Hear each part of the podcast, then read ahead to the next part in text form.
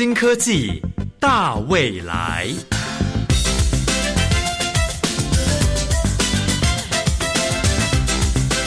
科技的进步让你看得见未来，深入浅出的介绍让你听得懂科技。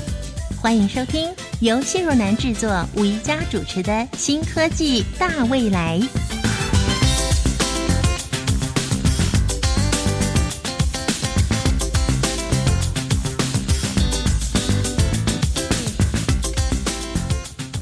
欢迎听众朋友一起来关心台湾本土的新科技。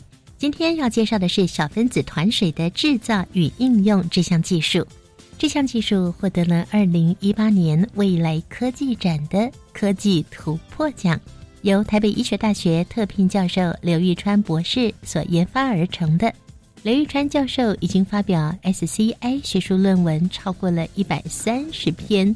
之前他是用纳米化黄金技术来处理酒和茶叶，使得处理后的酒跟茶叶更健康、更好喝。而今天要介绍给大家的这项小分子团水制造与应用，是将水经过纳米金的处理之后，对人体产生去除自由基以及抗氧化的能力。在介绍这项小分子团水的研究之前，我们先进入节目的第一个单元，让修红带大家来认识自由基以及水跟健康之间的关联。创意嗨一点，哇哦！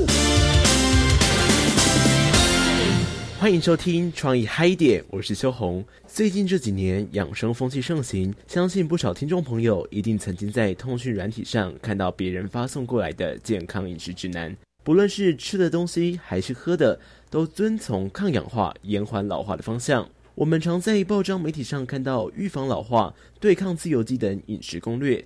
自由基这个词常出现在新闻媒体中，但是听众朋友，您真的知道自由基是什么？还有又该如何预防老化呢？今天节目中，我们实际采访了几位民众朋友，一起来听听他们是怎么说的吧。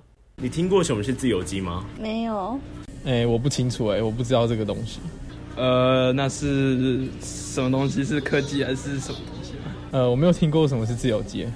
有听过，听过，但不太确定他要做什么。诶，好像高中上课有听过，但这是听过，我对内容是什么没什么印象。嗯，听过，但是不太熟。你知道它和我们人体氧化跟老化是相关的吗？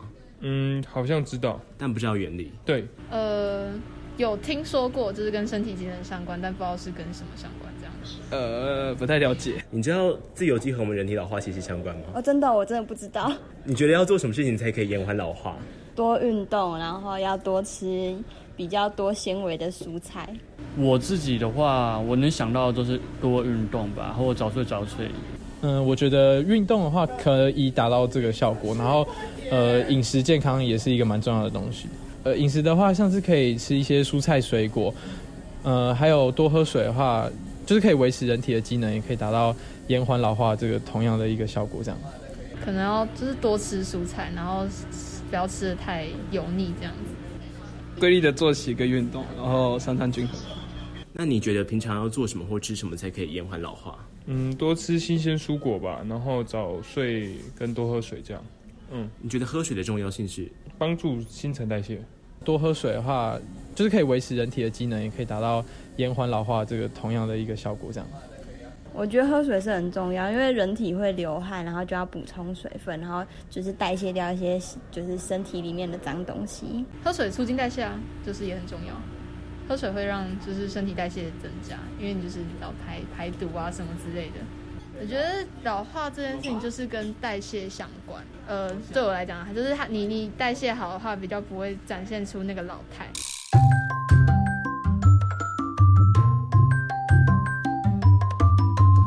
从几位民众朋友的分享中，发现许多民众也曾听过“自由基”这个词，但是并不知道它到底是什么。其实，自由基是人体内不稳定的电子，会加速身体氧化，增快老化的速度，也可能会导致疾病的产生，对人体造成危害。提到如何对抗老化，民众朋友也不约而同分享要多吃蔬菜，并保持规律的运动以及喝水的习惯。究竟蔬菜里面有哪些成分可以帮助我们抵抗氧化呢？运动真的能延缓老化吗？如果过量的运动，是不是也可能让体内的自由基增加？为什么我们一直常听到要保持喝水的习惯？水对人体的健康有怎样的影响？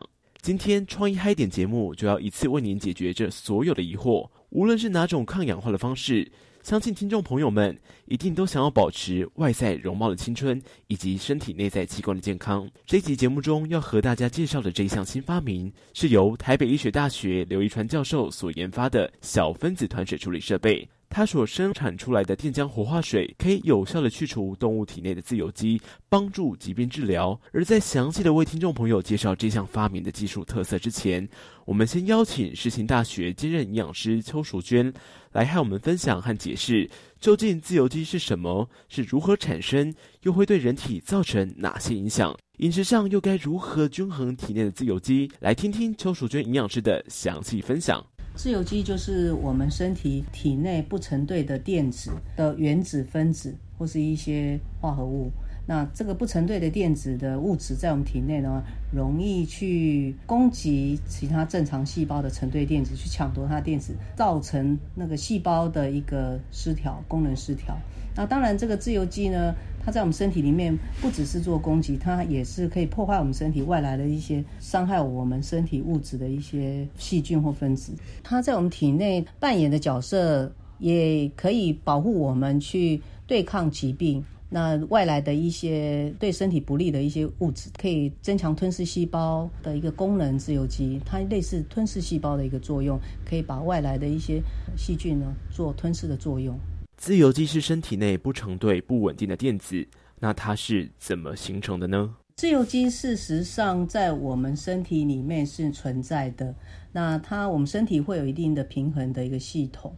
那是透过我们身体的细胞的这个氧化的过程，那就会产生的一个产物。它的话在我们体内也不能过多，过多的话对我们产生我刚才讲的就会攻击正常的细胞，造成呃我们的疾病或是功能的失调。那这个过多的产生有可能是从外在的我们可能空气污染呐，或是我们吃的一些添加物啦，或是一些油炸的食物啦。另外此外就是外在的一些抽烟呐这种习惯。或是过度的运动也会产生大量的自由基。我们可能因为不良的饮食习惯和抽烟，造成体内自由基过量，而过度的健身和运动也可能会导致大量的自由基产生。所以事实上，对于一些健身的一些朋友们哦，我是觉得在自由基这方面的增加要特别留意。所以在于饮食方面，能够多摄取一些抗氧化的一些食物，能够综合掉自由基，可以避免老化的产生。为了减缓老化，平衡体内自由基的数量，平时可以摄取哪些食物？平衡自由基的话，最具代表就是抗氧化的一些物质。那就维生素来说，维生素 A、C、E，还有一些植化素，啊，像一些茄红素啦，或是一些我们身体的这些类黄酮啊，这类都是属于天然的植化素，在我们的蔬菜水果里面都含有非常丰富的抗氧化的这个物质，可以中和我们体内的自由基。是，所以我觉得均衡饮食，天天五蔬果，能够达到这样子的一个每日的保健的目标的话，其实就可以综合掉过量的自由基。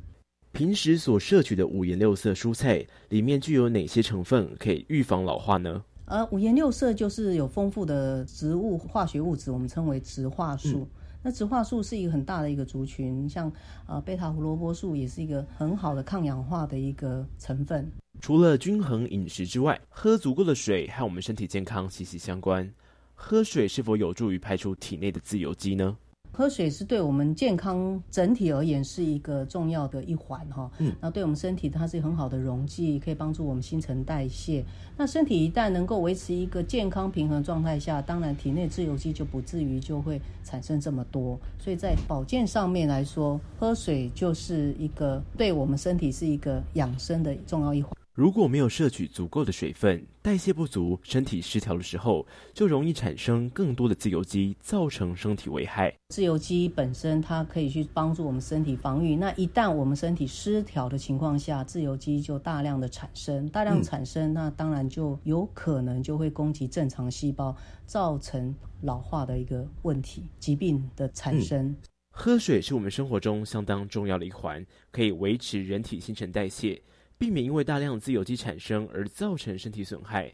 在二零一八年的未来科技展中，由刘一川教授所研发的小分子团水，对我们人体可能有什么帮助呢？水的本身本来就有它的一个降低体内可以避免一些身体不平衡一个保健的一个功效，那相对对于自由基的产生也减少。那如果说我们身体要综合自由基，借由你所谓的小分子水，那我觉得它就是替代，有点像保健食品这样子哈，也可以当做是一种综合自由基的方法哈。但是我觉得全面取代水，我是觉得水还是有它的一个存在的，我们身体必须摄取的量。从邱淑娟营养师的分享中，我们了解到自由基是我们体内的重要角色，可以帮助身体抵御外来的细菌。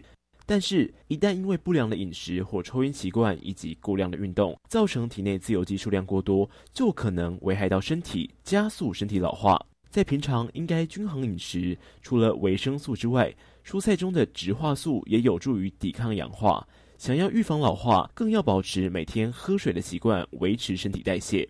最新研发的电浆活化水，也许可以帮助维持身体平衡自由基，但是也要提醒各位听众朋友，平常还是得补充适量的水分。关于二零一八年未来科技展中小分子团水处理设备的技术特色，在下段节目中将由主持人吴宜佳专访刘玉川教授，为各位听众朋友做更详细的说明。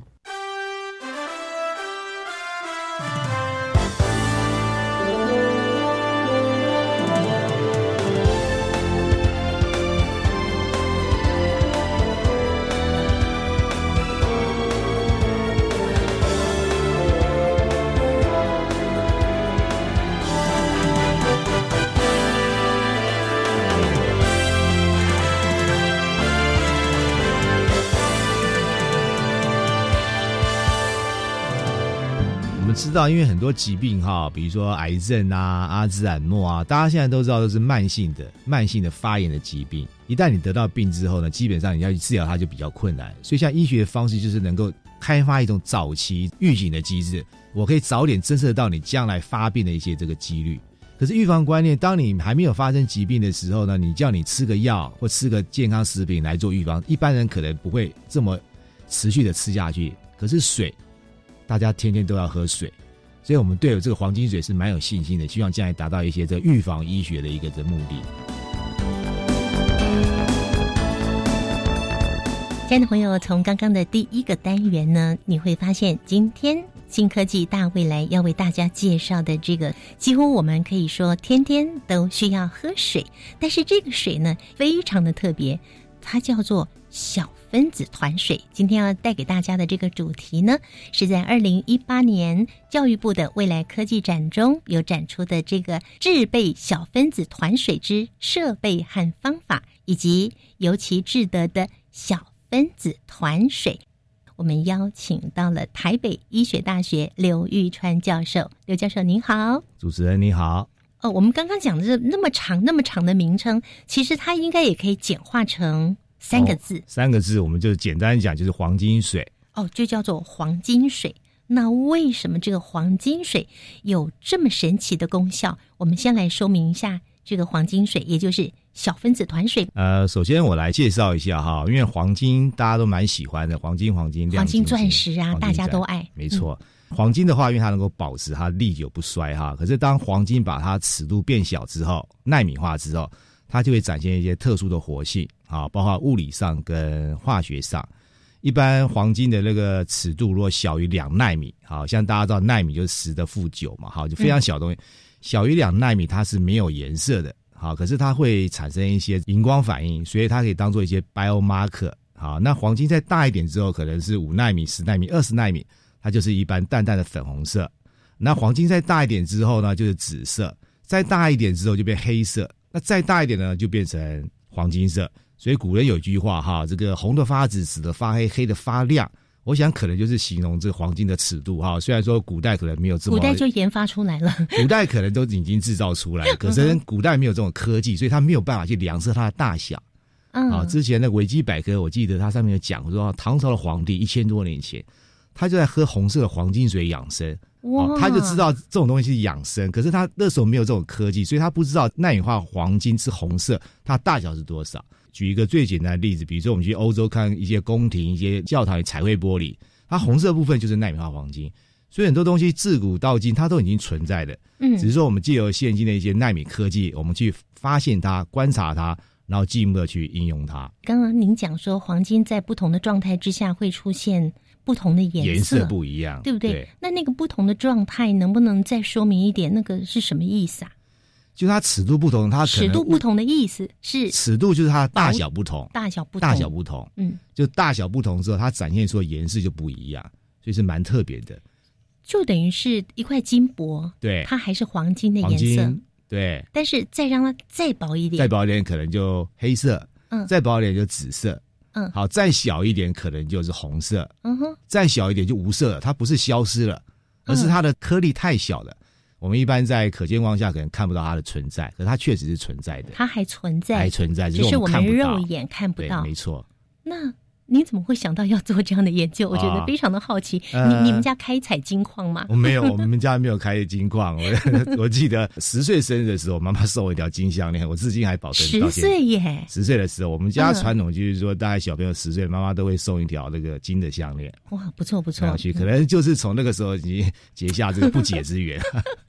好，那我刚刚问到说，怎么会想到做这样的研究啊？呃，我想一想，蛮久的哈，因为之前是在万能科大，然后我们要做一些研究嘛，所以我们那时候想，那时候蛮有趣的，就是如何把黄金纳米化，就它尺度变小。那黄金把它尺度变小方式很多种，有物理方式，有化学方式。那我们是采用一些化学的方式啊，化学方式之后，基本上它制成是比较纯净的，所以制造出来的纳米化黄金呢，比较适合用在这些民生产业。嗯，当初呢，我们无意中发觉，哎，纳米化黄金之后，基本上我可以用它处理酒，好，就是把酒用纳米金处理之后，它瞬间就变成老酒，就很顺口，你说瞬间，瞬间经过个卡冷，瞬间就变老酒啊。纳米化黄金其实在工业上最常用的实例就是把那个一氧化碳变成二氧化碳，嗯需要在高温下进行。可是如果纳米化黄金存在的时候，室温下甚至低温下，CO 就变成 CO2。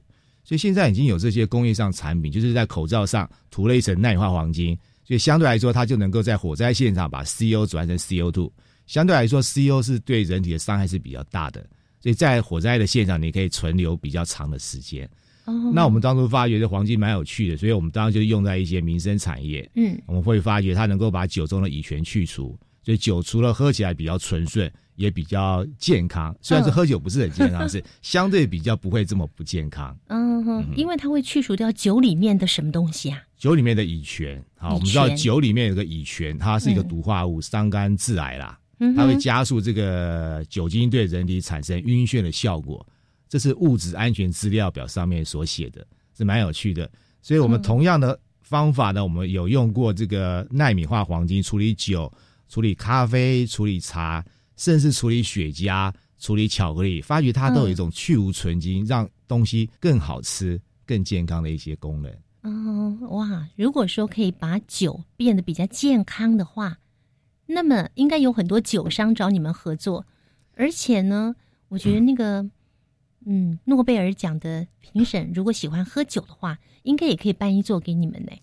没错啦，那个只能放在我们脑袋里面，诺贝尔是大家 梦寐以求的东西。嗯当然，基本上就是说，后来呢，因为到了台北科技大学，好，反正我们做东西要做健康嘛，对不对？那不管酒或怎么样，基本上如果说能够做到水，那是最好的，因为酒、咖啡、茶不是每个人都喜欢喝，也不是天天喝，对水天天要喝啊，阳光、空气、水，诶阳光没办法掌控，对不对？它要出来就出来，不出来就不出来。那空气更不用说了，对不对？你家空气好也没办法，别家空气不好就飘过来啊，对不对？对对我们没有办法掌控，我们最能够掌控的就是水，嗯哼，所以这也就是您做这项研发的一个出发点。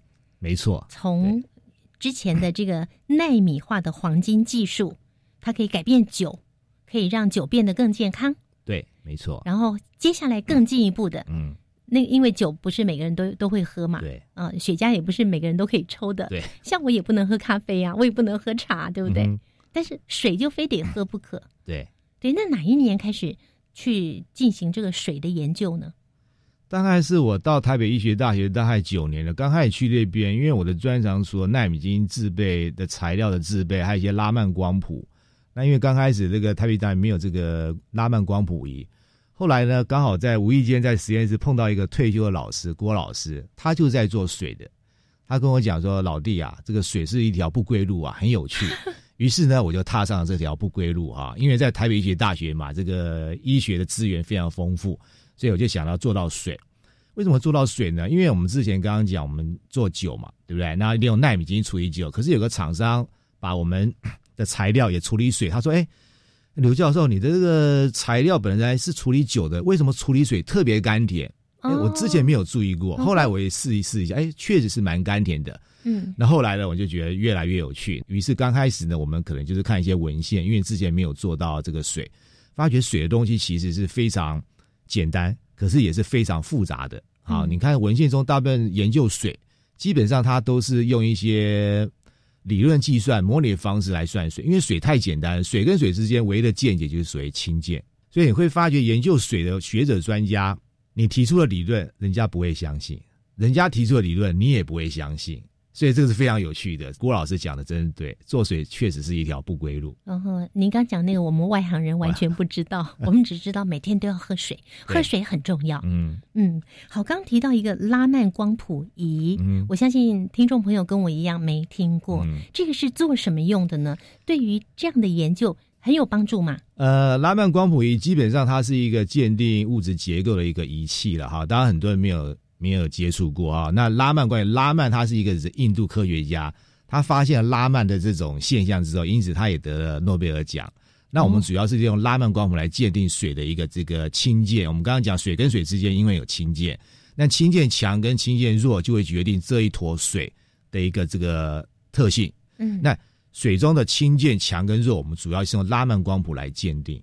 所谓的这个氢键，氢是氢气的氢，键呢是按键的键，金字旁，对不对？它不是那个口香糖的氢键哦。没错。加强大家的印象。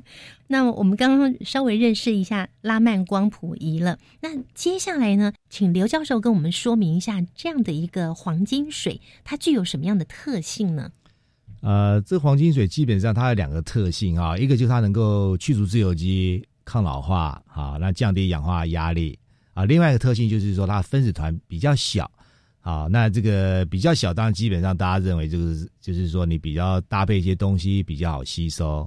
这两个特性中间有一个可以去除掉自由基，这个部分可以跟我们说明一下吗？一般自由基基本上它是一个单独的电子，它不稳定，所以它一定要把人家电子抢过来。变成成对电子比较安定，好，所以自由基。那我们身体内都会有些自由基，自由基是一些生化反应、一些代谢的一些产物。我们比较怕自由基太多，自由基太多，它就会做坏事啊，它要把人家电子拉过来，啊，造成人家的一些氧化反应。那因为黄金水中，我们刚刚介绍过，它里面有个热电子，电子也是带负电，所以它就牺牲啦。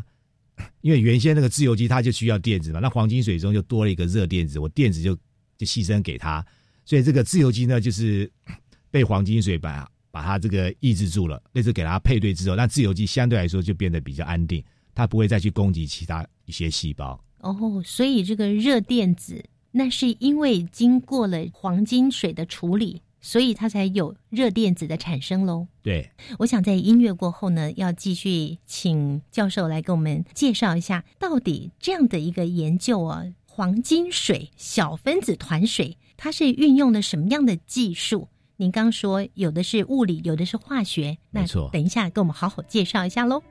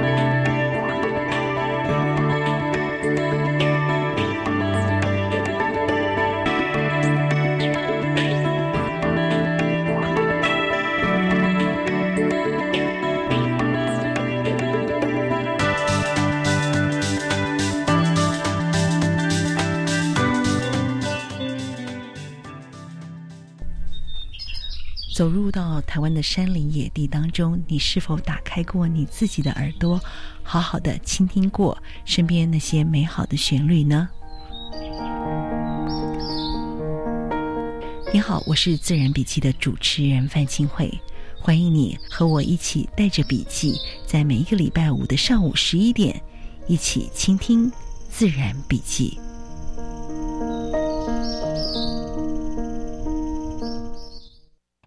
有听过绿色学校伙伴平台吗？有啊，这个平台已经有二十年喽。今年绿校平台第三次改版，成为教育部环境教育入口网，有最新的环教资讯，还有许多教师的经验分享。今年新加入社区参与的评分项目，快来加入绿色学校，成为我们的伙伴吧！请上网搜寻绿色学校。以上广告是由教育部提供。你戴耳机是在听英语吗？是啊，我觉得随时随地都可以学英语啊。难怪你的英语那么厉害。没错，生活中任何领域都是学习英语的好时机。走出教室与课本的框架，英语不再只是课堂上的语言，而是能在生活中学习及运用。更重要的是，学会尊重与欣赏不同的文化与民族，培养国际观。以上广告，教育部提供。加外加外，阿玛波拉，扎根格玛西卡斯达斯，的加古拉布古列列。大家好，我是来自台东的胡代明，这里是教育电台。那罗哇那咿呀那呀哦哎呀，那是你呀鲁玛的呀恩哦，朋友们就爱教育电台。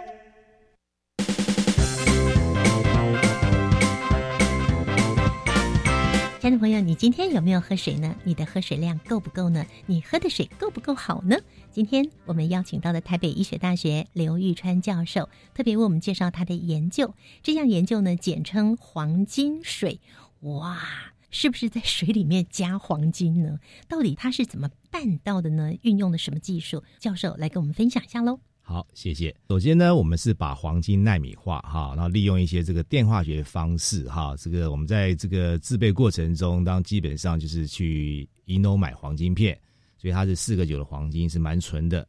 好，然后把黄金把纳米化之后呢，我们利用它特殊的催化活性，所以我们制备出来的黄金的尺度呢，大概是十个纳米上下，所以它是淡淡的粉红色，蛮漂亮的。嗯，好，然后呢，我们会发觉呢，这个耐化黄金呢，它就不再这么安定，它会有一些特殊的催化活性。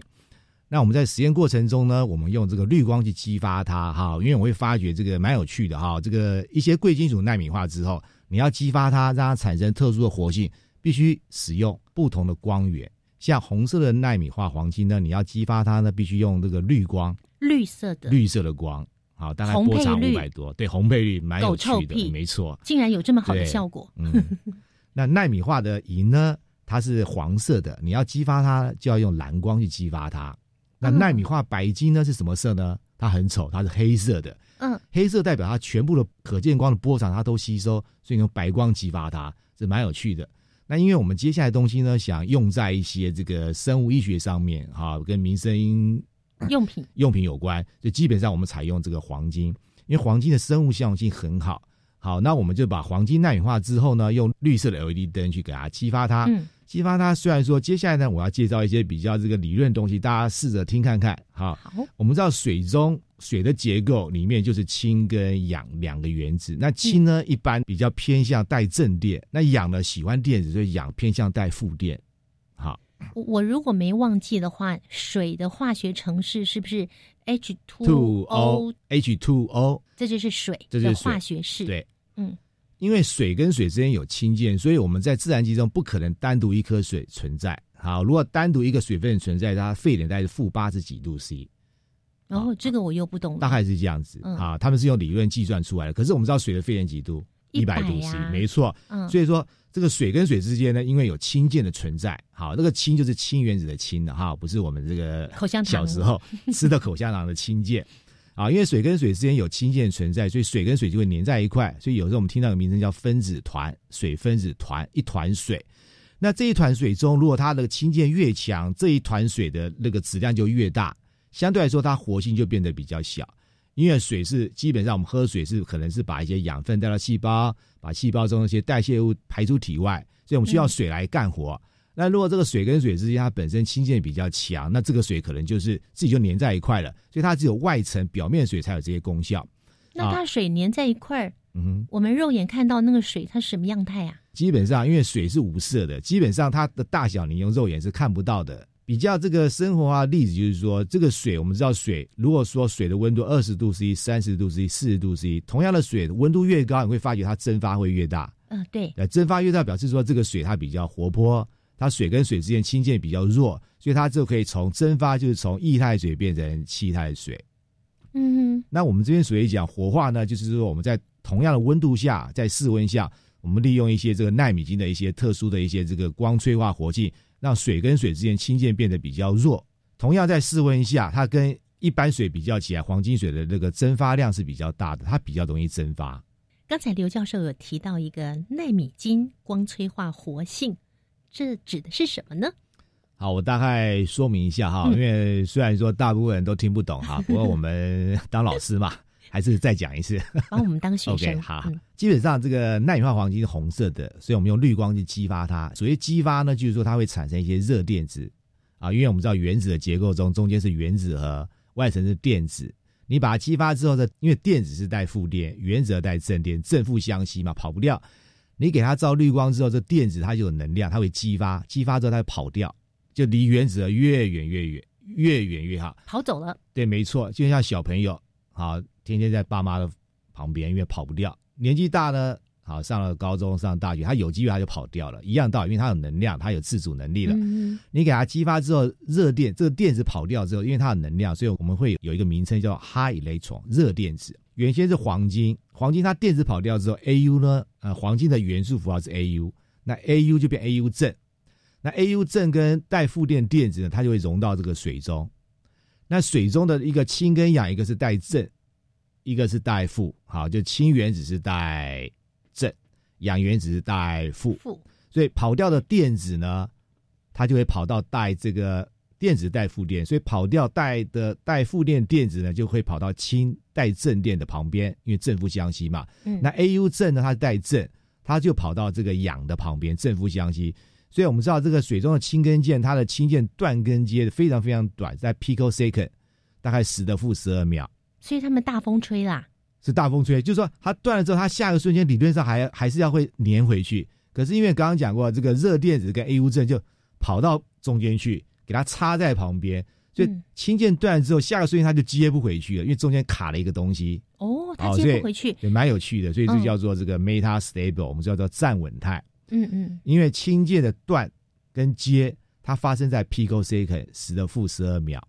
那热电子产生了之后，你不用。它也很快就消失掉，它能够存在活性的时间大概也是 picosecond，所以我们叫做这个天作之合啊，嗯，就产生热电子刚好跟这个氢键的断根键刚好在同一个时间的那个尺尺度范围内，所以于是呢，我们产生的这种水我们叫做黄金水。那黄金在水中，它是我们一般有时候我们叫做结构式的黄金，所以就是它必须经过这种制成，才有办法让水的氢键变得比较弱一点，变得有活性。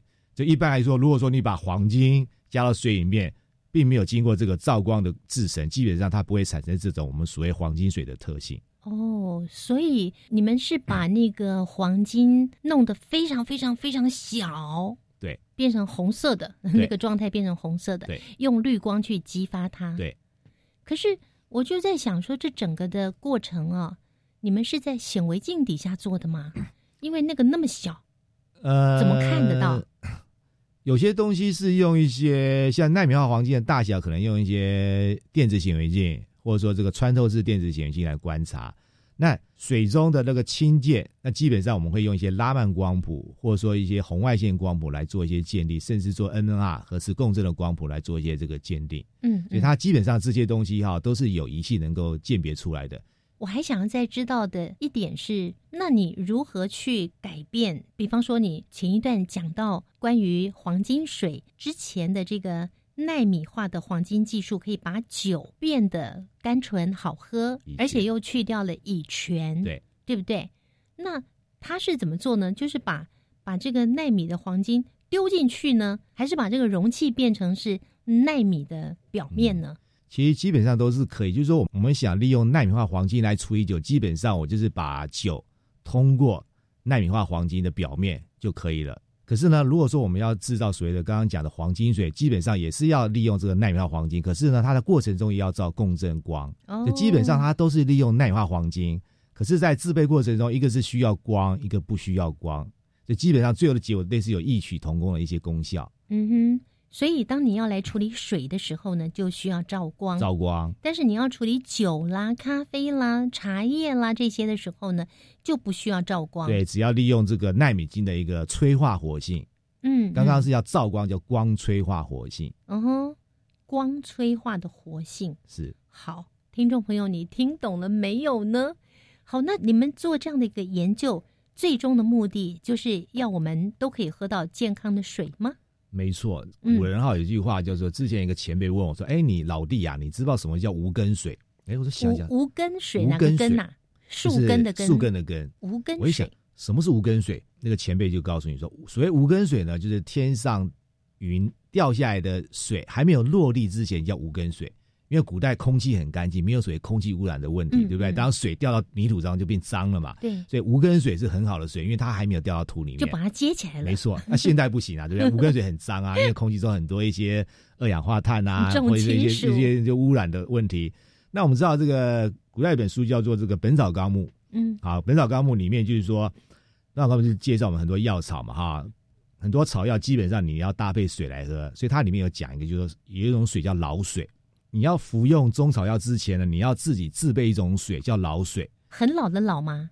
很辛劳的老老水，辛劳。它又叫做千摇水。嗯，它就是说，你你要把水摇起来倒下去，摇起来倒下去一千次。哦，很辛苦。哦，因为他就知道利用这种千摇水做出来的水，你再搭配中草药来服用，它类似就是一种观念，类似种瀑布地区激活水，让它水活化之后，分子团变得比较小。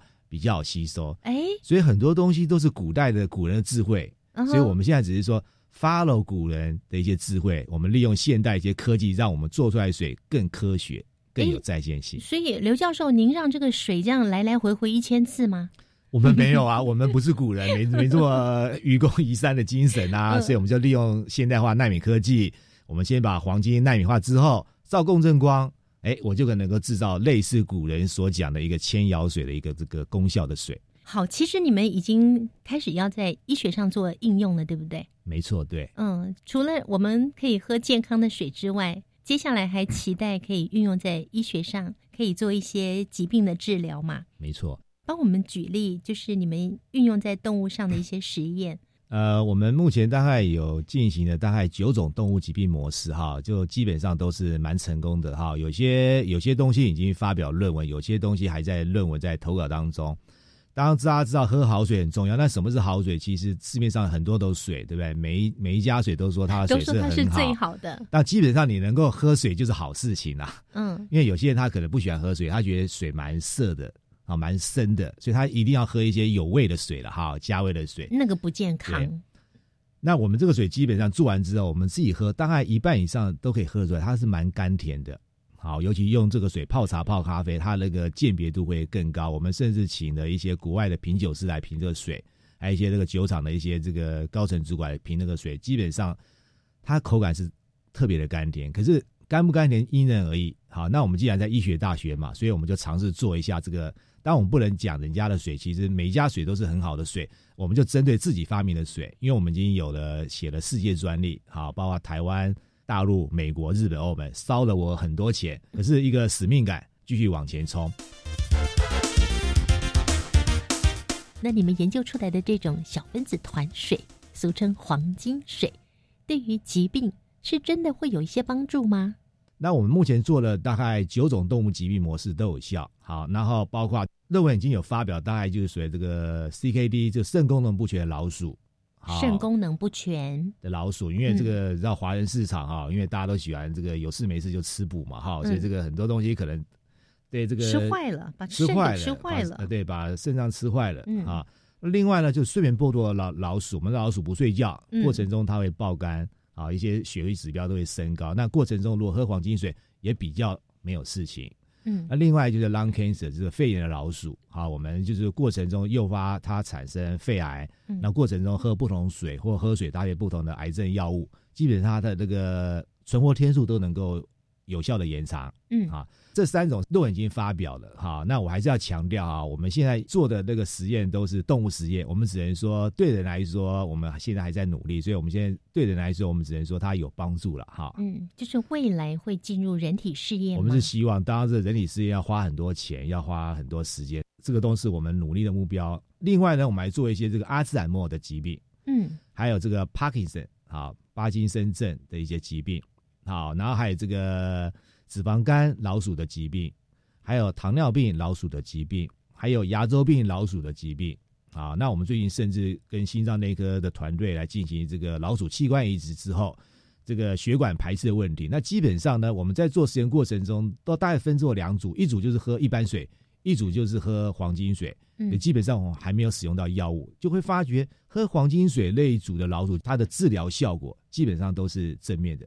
我再次强调，这个治疗效果是指动物了哈大家不要误会了哈。所以大家一般朋友可能有病还是要看医生，比较安心一点了。可以一边看医生一边喝这种黄金水。因为大家现在知道，现在中西合并治疗是一个趋势了哈。当然，主流的现在的市场还是以西医为主了哈。嗯那中西合并类似有些西医的这些治疗，大家叫做辅助疗法。有些人生病之后，他可能会做一些这个吃一些健康食品，或者说照一些远红外线，或者说做针灸、做按摩。其实这些东西基本上。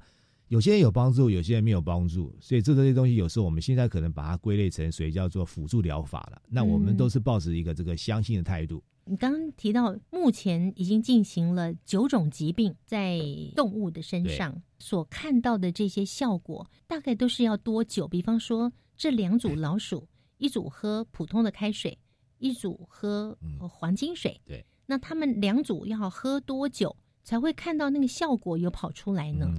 这个动物实验不是我们自己乱做，我们都要遵循人家能够接受的动物实验的一些 model 模式。有些实验很快，好像这个 Parkinson 睡眠部的老鼠，它可能两个礼拜、三个礼拜实验就结束了。接下来呢就是整理数据。那像我们最近最有兴趣做这个阿兹海默病的老鼠，基本上要做一年以上，所以有些实验很花时间，有些实验是蛮快的。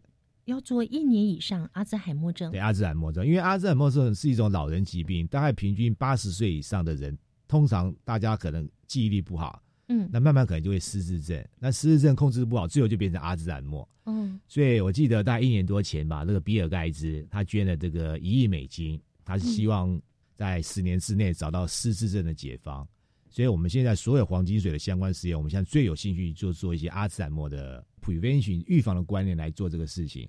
那我们现在已经是在双河医院跟嗯他们那个神经内科的团队进行了第一期的简单的临床试验，就是黄金水的安全性跟黄金水对阿兹海默药物简单一个药动的实验。最近开始在做了，大概就是七月多会有一些结果。做完之后呢，我们继续想做第二期的阿兹海默的一些预防的实验。嗯虽然这很花时间、很花钱，可是是一个理想，继续往前走。非常烧钱也烧时间，但是在烧钱的这个部分有有任何的补助吗？那基本上呢，做实验是蛮花时间，也蛮花钱的。那这一路上其实很多贵人相助了哈。那我们做第一期的简单的安全性跟药动实验，大概花了八十万。其实八十万我们觉得很贵，可是 后来问人家说八十万很便宜，因为我们碰到的好人，因为帮我们做这个实验的那个公司哈，他是进驻在双河医院，他说随便啊，反正老师有个梦嘛哈，医生有个梦，我们就帮你圆梦。嗯所以我们是第一个实验，我们是大概三位朋友，包括我，还有神经内科主任、神经外科医师，大家共同凑钱，凑了八十万。嗯，还有一个这个我们学校解剖学科主任，大家总共凑钱凑了八十万来做这个实验。嗯哼哼哼，那下一期实验大概做阿兹海默的 prevention 预防，好，大概预估要大概烧六百万，所以是很伤脑筋的事。可是你知道，如果一旦成功了，可以帮助多少人吗？所以啊，常常很多朋友鼓励我说：“你要做啊，这是你的使命啊。”没有国家单位给你支持吗？嗯给你补助吗？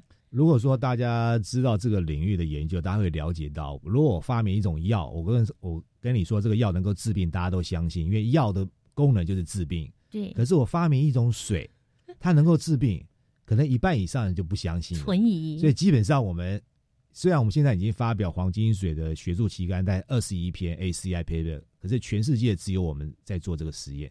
全世界只有你们在做这个实验、啊因为很多人都不相信。那我们虽然说有一些设备寄到国外，像我们有一套设备寄到俄罗斯科学院，他们也是做一些 AD 叫阿兹海默老鼠的实验，也是蛮结果是蛮正面的。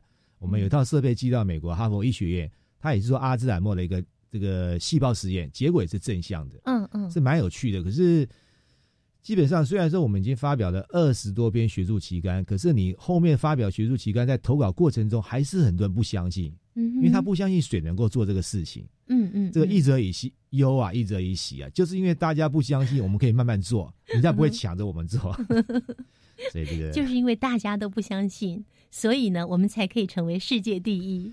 希望，嗯希望。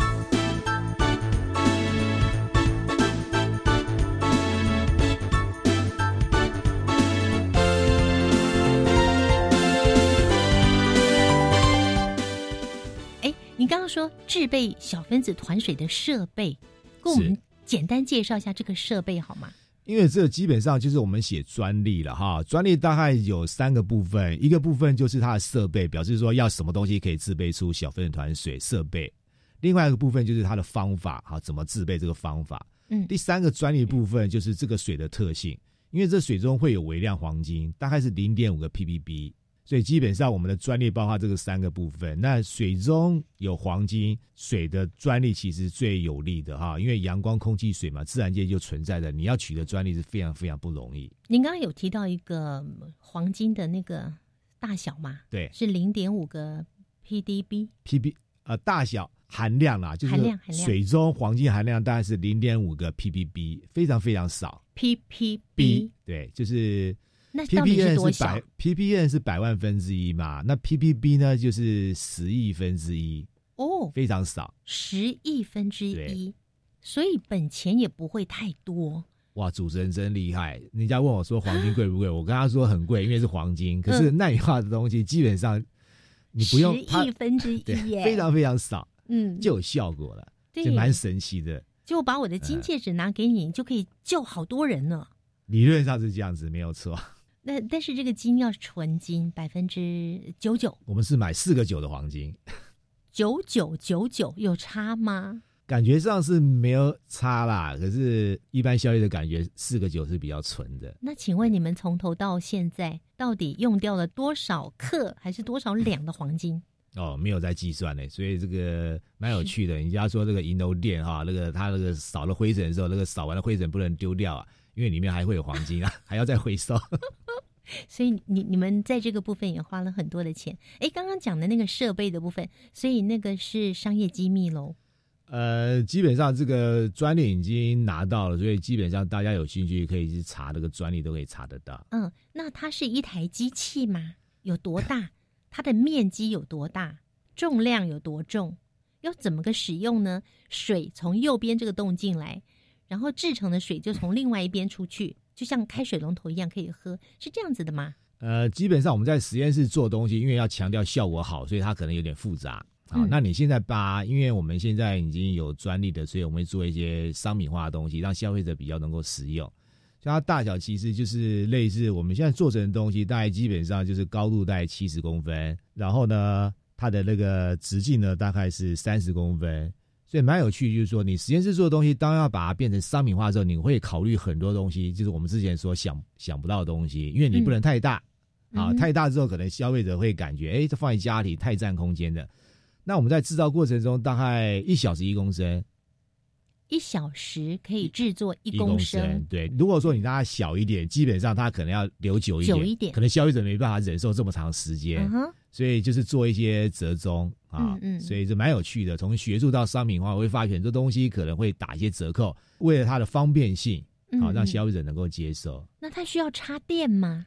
呃，需要插电，因为基本上我们刚刚说需要绿光嘛，对不对？嗯绿光要插电，它才会产生绿光。所以这个未来可能可以治疗这么多疾病因为还没有进入人体试验嘛。对对对现在是老鼠的试验。老鼠实验做了九种那人体实验现在刚刚开始。嗯而且您刚说阿兹海默送到了国外去。国外去帮我们做一些也是动物实验或细胞也都是还蛮正向的蛮正向的是的。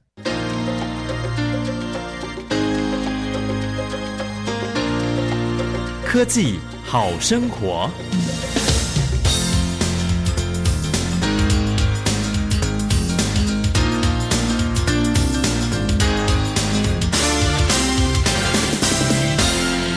小分子团水、黄金水，除了运用在医疗上，还有什么样其他的运用呢？其他运用非常广泛，因为黄金水基本上它两个特性，第一个它能够抗发炎，啊，嗯所谓抗发炎、抗老化、去除自由基、降低氧化压力，都在讲同样的事情，它能够抗发炎，嗯，好，类似一些健康食品。另外呢，它有能量，因为我们知道很多生化反应，你要起始需要能量，基本上黄金水就是具有能量、抗发炎的一种水。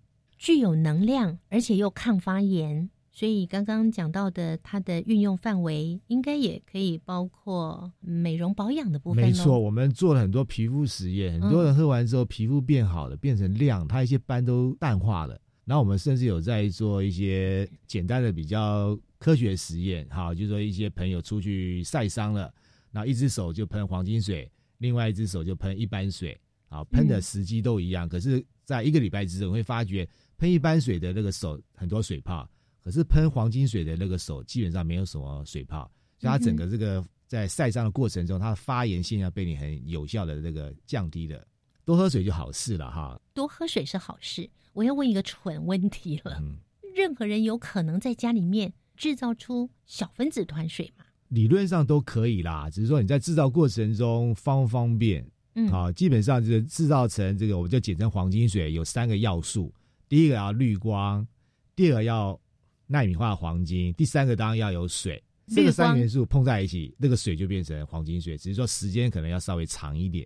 我觉得最大的困难是那个黄金的纳米吧，水家里都有啊，绿光哪儿找都有啊。是，空气中也有啊，你不照绿光，照阳光也可以啊，因为阳光中就是有绿光，照太阳也可以啊。那但是那个黄金的纳米化，我们一般人就没办法做到。一般人可能就没办法做到了。对对，那纳米化和黄金有很多种方式啦，其实市面上都可以买得到这些东西，只是说你买的过程中要去注意说这个黄金是不是纯度够啦，不要含有一些这个不好的一些物质，因为毕竟你想做完的水要喝嘛。所以刘教授，您的意思是市面上目前已经有这样的产品了？呃，目前还没有啦，现在我们是这个努力的目标啦，因为我们现在已经有寄转给一些厂商，未来寄转给厂商之后，就有机会了。就有机会了。因为任何东西刚开始量少一定很贵嘛，嗯，你一定要要厂商去做规模化之后，整个产品的那个售价，它的那个成本才能够荡下来、低下来。这样的一个制备小分子团水普及之后啊，我们未来会有什么样的发展？还有对我们的影响力？我们知道，因为很多疾病哈，比如说癌症啊、阿兹海默啊，大家现在都知道都是慢性的、慢性的发炎的疾病。一旦你得到病之后呢，基本上你要去治疗它就比较困难。所以，像医学的方式就是能够开发一种早期这个预警的机制，我可以早点侦测到你将来发病的一些这个几率。所以，我们就尝试用这个 prevention 预防的观念来做这个事情。所以我们对这个黄金水是蛮有信心的，希望将来达到一些这个预防医学的一个这目的。哇，真的是一个非常简单，而且每个人每天都必要做的一件动作。对，没错，就是喝水。是非常谢谢你们这个团队，你们共同努力研发，目前大家都觉得很绝望的疾病，可以有效的进行预防。即便是你已经离病了，或许还有机会让你的治疗的效果会更好，恢复健康的时间呢更短一点。是的，这是我们的一些要努力的方向。今天非常谢谢台北医学大学刘玉川教授，谢谢您的分享，谢谢谢大家。亲爱的朋友，多喝水，喝好水，未来有更多的选择。总之，多喝水，拒绝喝含糖饮料，绝对是养生最简单且物美价廉的选择哦。节目最后，我们来听听下个星期要上场的新科技。利用光学的仪器，然后把这个疾病能够呈现成一个数位的影像，最后的这些成果可以做一些疾病判断之外，做这个三 D 建模，就可以接到我们现在讲的这个扫描、三 D 列印或者扫描以后做电脑辅助的一个制造。欢迎听众朋友下个星期三上午十一点零五分锁定教育电台新科技大未来节目，将为您介绍一个检查牙齿超厉害的仪器。我们期待下周见，拜拜。